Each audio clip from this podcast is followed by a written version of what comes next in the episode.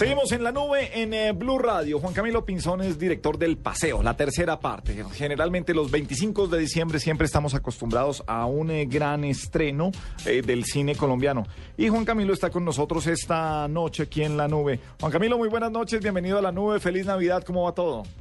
Hola, buenas noches, feliz Navidad para todos. Bueno, Juan, ¿qué nos trae este Paseo 3? ¿Cómo nos vamos a divertir con la película que se estrenó el día de hoy?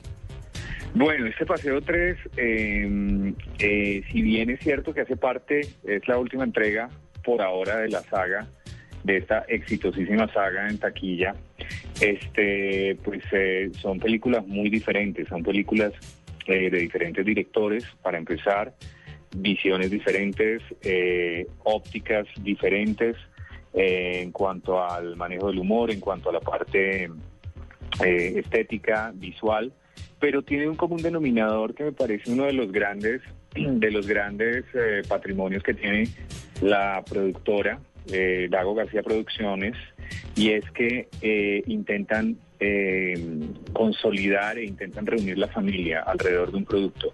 Nosotros estamos viviendo unas épocas, tanto en televisión como en cine, donde los productos son supremamente segmentados. Digamos que hay películas que discriminan por edad, género eh, eh, y diferentes razones. Aquí la intención es que la familia, desde el más pequeñito hasta el más grande, esté eh, alrededor de una historia, se pueda divertir, se pueda reír.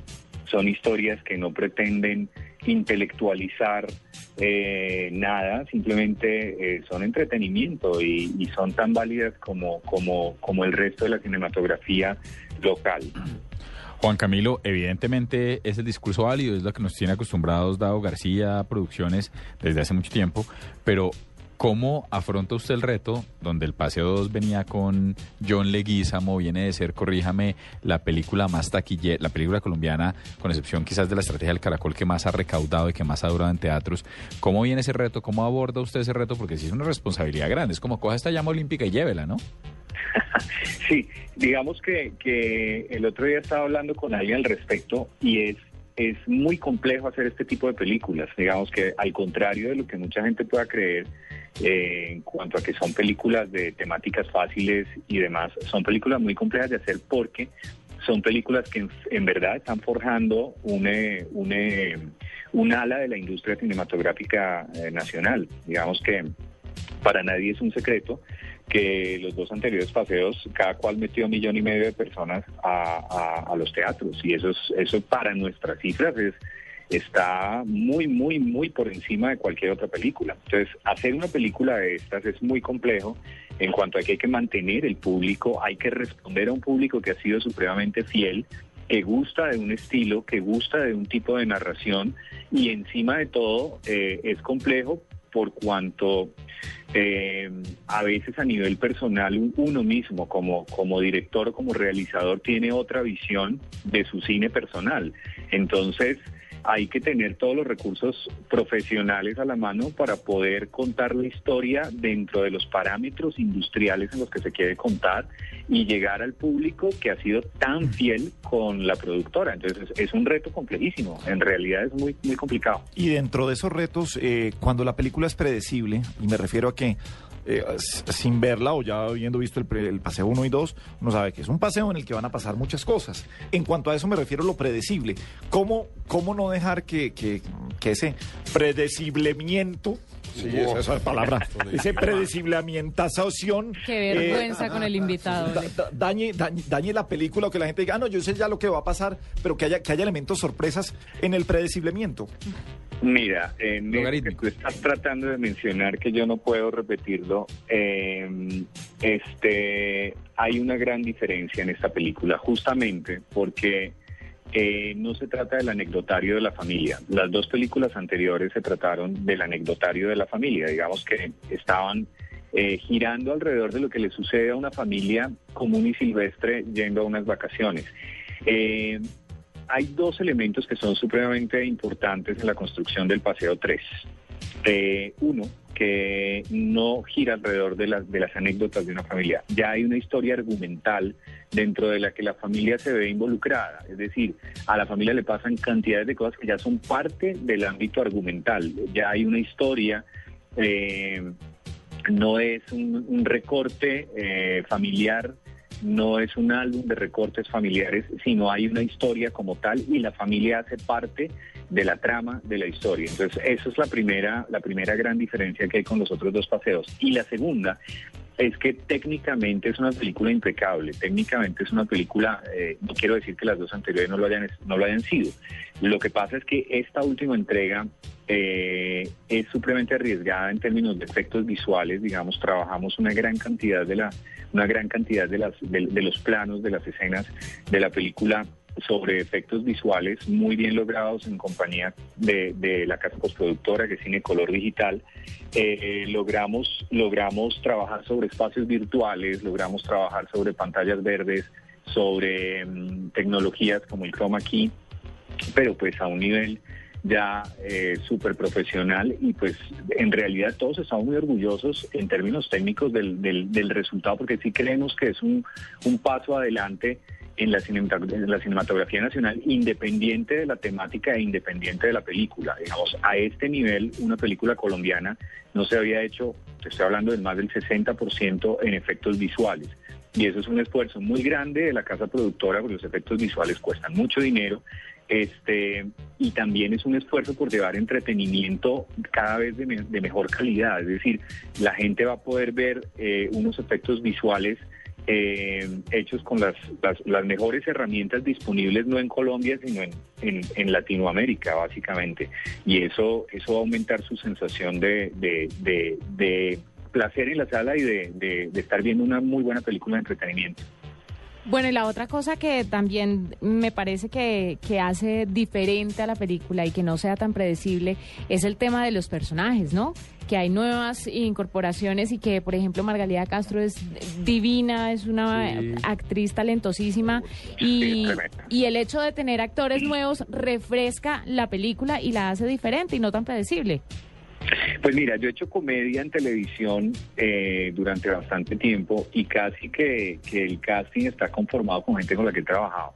Eh, por ejemplo, a Claudia Liliana González, que es la protagonista de la película, con ella hice una comedia muy exitosa en televisión que fue Pecados Capitales, eh, con Margalida, con Alberto Barrero, que es el protagonista, y con Walter Luengas hicimos El Secretario, por ejemplo.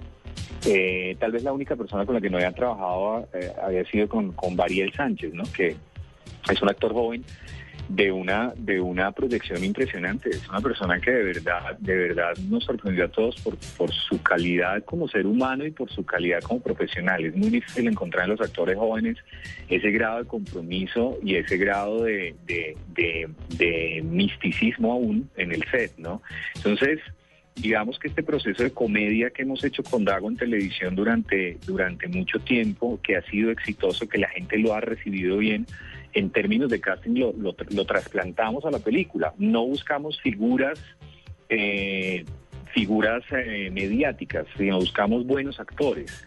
Eh, buscamos actores de teatro. Barredo tiene una experiencia tremenda alrededor del Teatro Nacional, pues de Margalida creo que sobra cualquier cosa que uno pueda decir en cuanto a la, trayectoria y en general todo. César Mora, está Salvo Basile, está eh, Jack Tukmanian. Eh, y pues con todos he trabajado, hemos trabajado comedia, sabemos lo complicado que es el género, sabemos lo, lo, lo difícil que es narrar comedia y sabemos que, que para eso se necesitan muy buenos actores muy bien preparados. A propósito de eso que usted decía, Juan Camilo, de la comedia, uno siempre siente que nosotros los colombianos pues eh, queremos eh, hacernos creer muy cultos y muy elegantes y pero pero al parecer lo que funciona de verdad es como la comedia y, y, se lo digo con todo respeto como la fácil, como el chiste gráfico, es porque la gente al final de cuentas así lo niegue, eso es lo que quiere. Mira, aquí hay un aquí hay un tema que a mí en lo personal me, molesta profundamente y es que un espacio que debe ser ampliamente democrático, como el cine, como el teatro incluso, Eh, de, de, algunos años para acá hay, hay, hay quien agarró las banderas de, de intelectualizar, de tratar de intelectualizar el cine y el teatro. Evidentemente hay espacio para todo el mundo, para quien quiere ser denso, para quien quiere ser ligero, hay espacio para todo el mundo, pero hay que recordar que tanto el teatro y como el, como el cine son espacios que vienen del ámbito popular, son espacios que, que se crearon desde sus orígenes para satisfacer las necesidades de entretenimiento de la gente sin discriminar y sin importar si tienen dinero, educación, intelectualidad o cultura. Es decir, nosotros aquí enredamos todos los conceptos y terminamos discriminando. Y no solo en el cine y en el teatro, terminamos discriminando en la música. Por eso se acabó el porro, por eso se acabaron aires realmente locales, porque terminamos relegándolos o nos parecían que eran eh, horribles o, no estaban a la altura de lo que de lo que siempre hemos querido ser como sociedad.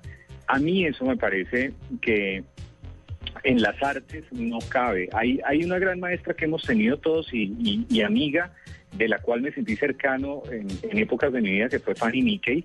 Y Fanny logró en el teatro eh, una democratización en realidad. Yo recuerdo que había teatros aquí en, nuestro medio que tenían una, una, incluso una inclinación política supremamente marcada y que consideraban que el teatro debía ser un refugio para densidades y un refugio para, para, para cosas tremendamente profundas, muy difíciles de entender.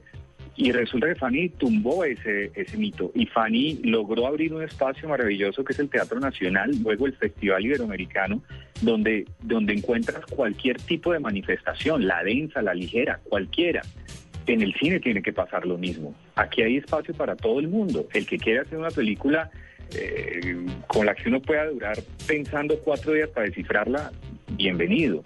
Pero el que quiere hacer industria, como en este caso, el que quiere llevarle a la gente, a la gente simple, a la gente normal, a la gente tranquila, a un teatro, a que se divierta, a que se ría, a que pase un buen momento, eso es igualmente válido. No tiene por qué verse ni mejor ni peor.